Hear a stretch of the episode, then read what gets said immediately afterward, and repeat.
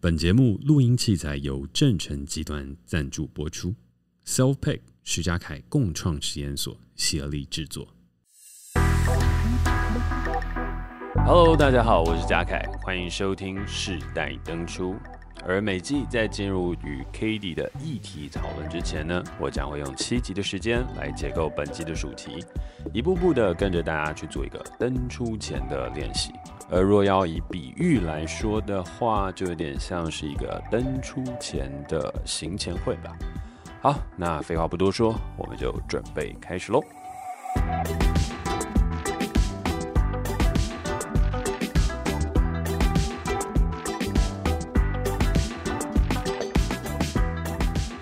这一季呢，要跟大家解构登出的主题是科技，然后今天已经来到了第三集，呃，但是在录到第三集的时候，我觉得，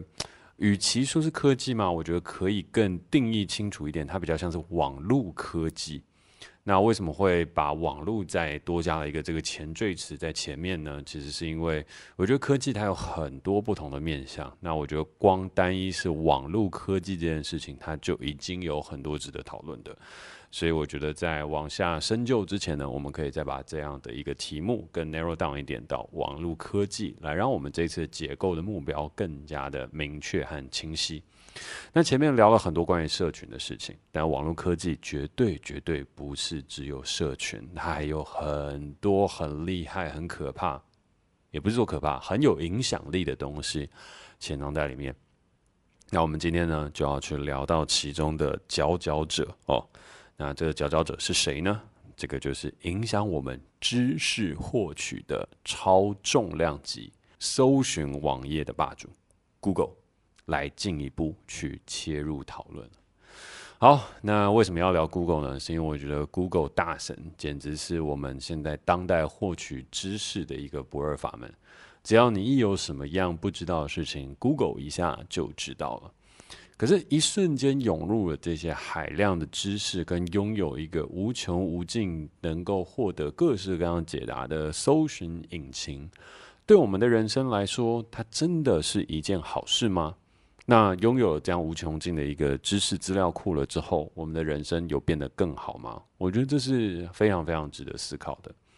那在聊 Google 的时候，我觉得我们先不要聊一些很高大上跟虚无缥缈的事情，我觉得就聊聊我们大学生活吧。我相信在大学生活当中，Google 一定都会是我们大学生的好朋友，因为每一次要写报告哦，要写东西的时候，我们总是习惯先 Google 一番。那有一些呢比较懒惰的人，他直接 Google 后面还会再加上一个 Wikipedia，就把我们所需要的这个知识哦，就直接把他的 Wikipedia 上面解释复制贴上。那导致后来呢，教授也有一个防范措施，就是他就会发现的事情是哦，靠北，这两个学生写的东西一模一样，那百分之七八十就是从 Wikipedia 上面复制出来的。那到了后期的时候，就至少我自己在大学念书的时候，教授就说：“你们不要再全部照抄下来了，好吗？我看了我都觉得心寒。你起码改个几句话嘛，改个几句话有这么难吗？你们就稍微改一下，这有这么难吗？我不是说完全不能参考，但是你不要复制贴上，好吗？对啊，用点心，就算你要 copy and paste，你也要去做出一些吞吐自己知识上面一些改变。”不要一直 copy and paste，这样老师会很难过。然后当老师在台上讲出这些话的时候，我自己有感觉到一个很难过的事情。一个是原来现在大家在写报告做这些东西，真的都比较少愿意用自己的话语来去阐述了。但另外一个觉得心寒的事情是，哇，连老师都退守这个最后一道防线，就是对他来讲，这样的东西已经是。多增加了一个任务，就是以前哪会需要去说这个东西是从网络上 copy and paste 下来的，就是好好评价每一份作业，他写出来质量就好。可是呢，现在还要判断的事情是每一个作业跟报告的真伪，就这些知识到底是你自己诞生而来的，还是他只是网络上 copy and paste 下来的一些资料呢？那这个东西对老师来讲已经形成了一个很大的负担，然后他到最后呢，已经双手一举摊牌投降，就说好了，我不管了，你们要 copy paste 随便了，但不要不要做的这么暴力，让我的这个遮羞布都没有办法盖过，就你起码要给我一个理由，哦，让我可以让这个这个作业 pass 过关这样。那我觉得这其实是一个还蛮悲哀的一个事情。那当然，Google 这个无尽的知识造成悲哀的事情不只是这样。那到后面，像是硕博士的毕业论文，像是有很多很多我们本来以为知识这样一个至高无上的殿堂，是一个不容玷污，然后呢，我们也觉得很困难能够去达到的一个这样子的一个境界，就是你要能够成为一个提供解答跟知识的人，这样的一个境界是以往非常困难的。但到现在，你其实。都变成是非常廉价的。呃，举一个例子来说，你可能问一个古文的学者关于一些呃相关东西的注解，那你要得到他的答案的速度，可能不弱你直接 Google 所得到速度，得到那个知识的速度。那这样子的东西回馈到头来，它就会衍生一个很奇怪的社会现象。这个社会现象就是，我们对于拥有知识的人。不再像以往的敬重，我觉得这个是真的有在不断发生的，然后反而会 Google 的人获得了更大的敬重。好，我们讲一个最实际的案例分享，举例来讲，打疫苗，打疫苗这件事情，它其实是很困难的，因为它有科技的帮助了之后，它乍看之下简化了很多流程跟措施，可是这个简化的前提是你对于科技是要熟悉的。所以在这样的一个状态之下，你面对一个新事物的时候，年轻人他真的感觉就会比上一代的父母还有一些长辈来得更加的聪明，因为他可以 Google 啊，只要 Google 一下，学习这些流程，学会了这些操作，回过头来，你反而是用来去教你爸妈、教你的长辈怎么样去执行这些流程。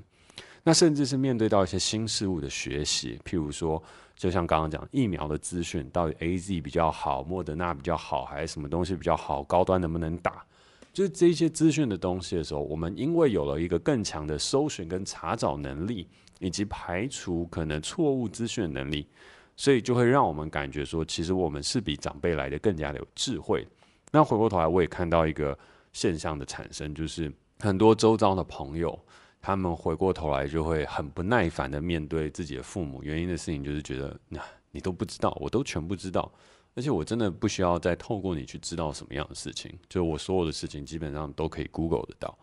那当然这是过度简化，就是说所有的问题好像都是 Google，可是我们也不会说所有的问题跟 Google、跟搜寻引擎、跟网络科技都没有关系，因为我觉得网络科技当中这个搜寻和提供各式各样资讯和所谓。知识的功能，它某一部分取代掉了社会当中人与人的一个基础互动。那我不会说不好，不会说哦，你有取代这个东西就不行。没有没有没有没有，我也没有那么绝对。只是我说我们不得忽视这个问题，因为我们以往的关系，它有建立在一个知识的传递上。我们是会敬重老人的，因为老人他累积了他生活的经验，他诞生了知识，他有了智慧，他可以带给我们很多人生方向的指引。所以老人在以前的时候绝对不是下流的老人跟无用老人，老人是社会当中最重要的资产，他必须在死之前把自己的智慧传承下去，才能够让这个社会得以延续和进步。所以以前我们都会非常敬重有智慧的老人，不会因为他们没有劳力，然后去排挤他们，反而会因为他们渐渐失去劳力，获得很大智力的状态下，我们越发的敬重。然后使他们的社会地位是高的，因为他们代表了一个大脑，去让我们不断不断的往前进。但现在不是了，新的知识跟新的资讯日新月异，所以老人现在面临到的事情就是淘汰。然后以前维系老人与年轻人之间的这种知识的传递结构，也已经彻底的土崩瓦解，就是我们不再需要这个事情了，我们 Google 就好。所以你所累积的这些生命经验，跟你所累积的这些生命知识，它就全然无用。那到头来，它就只剩下一个事情，就是等死。就这个东西讲起来好像是很负面的，但是它实际就是网络科技、搜寻引擎。当网络可以取代知识传递的这种传承文化的时候，所必然发生的现象。好，那再往下讨论一个事情：这样子的知识传承，它就没有问题吗？你拥有无限量的这样的资讯来的时候，它对你来讲就真的是好事吗？其实不是。为什么要这样说呢？其实有一个动漫已经帮我讲完了，这个动漫叫做《咒术回战》。好，不要觉得我很中二哦，虽然我自己有些时候也觉得我蛮有一点中二的，就是因为我很喜欢看《排球少年》啊，《咒术回战》啊，然后《鬼灭之刃》啊，《航海王》啊，然后《火影忍者》等等日本的各种动漫，甚至包含齐木楠雄的灾难啊，然后还有很多稀奇古怪的动漫，其实我都有在看，因为我觉得那些东西真的还蛮好看的。好了，那个不是重点，那不是重点，我们先拉回来聊聊的东西是。呃，为什么会做《咒术回战》当中，他就解释了 Google 所带给我们的一个困境呢？我觉得这个这个作者真的很屌，他创造出了一个角色，他那个角色是《咒术回战》里面最强咒术师。然后这个最强咒术师呢，他有一个大绝招叫做无量空处，还无量空域，忘记了，应该无量空处。反正他双手一合就展开了他的领域，然后他的领域叫无量空处。无量空处的意思是，他让你全知全能，让你拥有了一切的资讯，但是因为有太多的资讯，所以让你无法动弹，就是你处理不过来，所以你无法反应。然后在那个无量空处之下，你就完全无法动弹。然后他就在里面虐杀敌人，这样子，就是因为他是整个漫画里面最强的角色嘛，所以他发动了这个大绝招，就没有人可以逃开。然后呢，没有人可以逃开之后，他就去打爆他们。大致上这样子啊。那实际上它有很多很有趣的设定，大家可以自己再去看。那为什么我会说它就也解释了我们拥有无尽的知识的时候，它会造成一个问题呢？就是对啊，Google 对我们来讲就是无量空处。这无量空数的事情是我们有这么多的资讯，有这么多的知识向我们席卷而来的时候，哎，这个东西回过头来是一个很大的负担呢。因为我们要判断的东西变得更多了。当我们知道所有的决定它都会超越六十分、七十分、八十分到九十分，那我们到底要决定 A、B、C、D 哪一个呢？一个是九十一分，一个九十二分，一个九十三分，一个八十九分。那我们要怎么样能够去决定出一个最好的决定，然后一直一直不断的往前进呢？这就是一个很大的问题啊。那有些人说，那哎，这是一个甜蜜的负担啦，不打紧啦，就是反正决定出来都比以前那个只有六十分的决定来得好啊。但问题的事情是你真的可以决定吗？这是一个很好的问题哦。你真的可以决定吗？请问当代的人比起以前的人，他的决定力是变强还是变弱？我觉得这是一个很值得深思的事情哦。然后另外一个事情，决定力的背后，你要有什么样的方法可以诞生决定呢？智慧。以前我曾经跟大家分享过一个一个理论，就是我们人跟机器人跟电脑之间有一个很大的差异，这个差异的就是在于处理资讯的一个能力。那处理资讯，我们把这些东西分成几个阶级呢？呃，大概如下，我记得是 D I K W。D 指的是 data，就是它只是资料；I 指的是 information，它变成一种讯息，它变成一种资讯。然后 K 是 knowledge，W 是 wisdom，智慧，就是知识、智慧。所以回过头来，我们有很多的资料。然后资料整理过了之后，它才会变成资讯。那资讯当中在整理的时候，它会诞生知识，而从知识里面我们会得到智慧。而智慧是机器它最难最难诞生的事情，所以人工智慧非常的困难，但人工知识就很多了哦。那像 Wikipedia，它就是一种人工知识，它很快可以去诞生出很多很多知识跟很多的方法来去让我们可以去克服一些问题。可是你真的要诞生出智慧去解决一个大灾问，或是去。去跟人讨论哲理这个事情，它还是一个电脑当中很困难的一个一个一个境界。那回过头来，事情是以前我们处理有限的资料，就是我们的日常生活不断累积资料嘛。那处理了这些有限的资料之后，我们诞生了一些资讯，我们的判读，我们开始去思考，然后呢，接下来就诞生了一些有限的知识，然后再从有限的知识里面去整理出我们有限的智慧。那老人呢，就可以把这些智慧传承下来，然后也告诉我们这些知识。然后呢，智慧最难最难去完整的传承，所以大部分就是传承有限度的知识，然后帮你准备好一个技能包，然后你的时间到了，这些知识学完了，你也会诞生如他一样的智慧，然后产生了很多很有价值的一个决定力。可是时至今日，因为我们全部都是在透过 Google 获得大量快速方便的知识，但那些东西其实已经不是知识的阶层，因为你没有掌握它，所以它只能变成是资讯。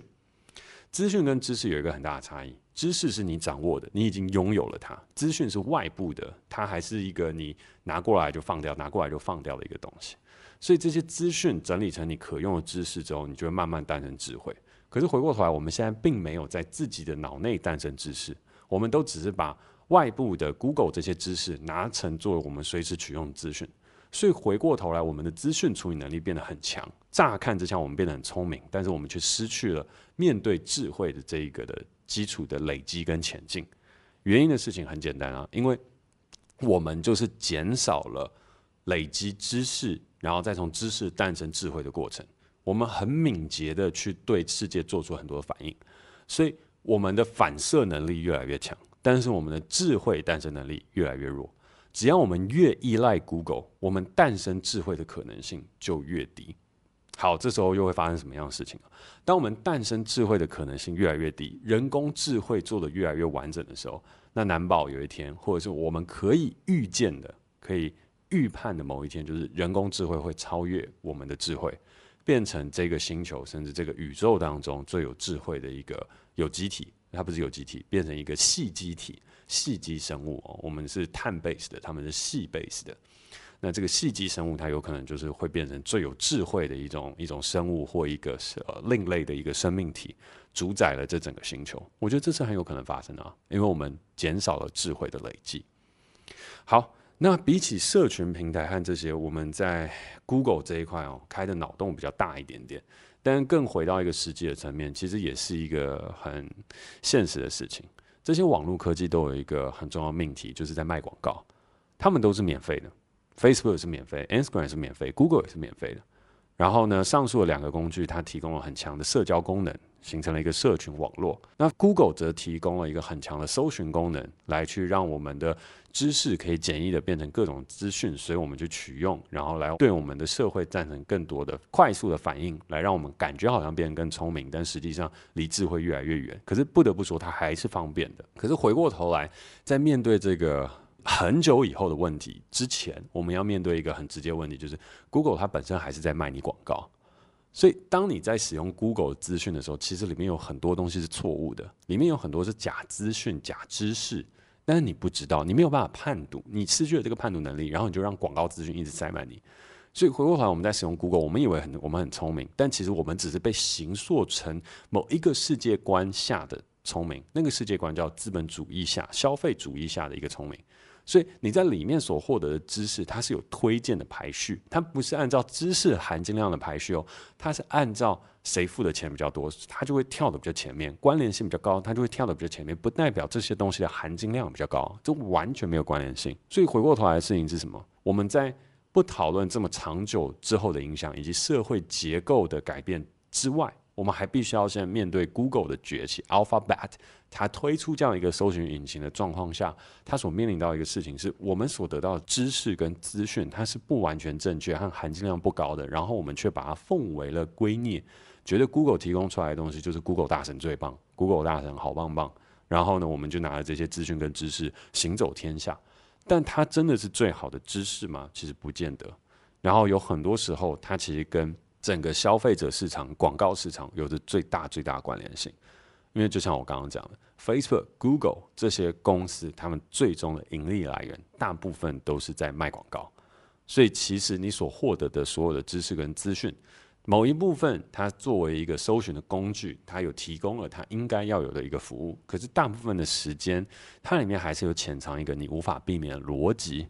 就是它正在卖你商品。他正在卖你一个主流价值观，他正在把你形塑成一个思想的样貌，以方便这个消费社会可以不断的成长。然后消费社会不断成长，滋养了资本主义不断成长，资本主义不断成长，在滋养了这些网络科技不断成长，而这个网络科技在不断的成长下，再继续滋养消费主义的增长。可是这里面并没有，并没有任何一个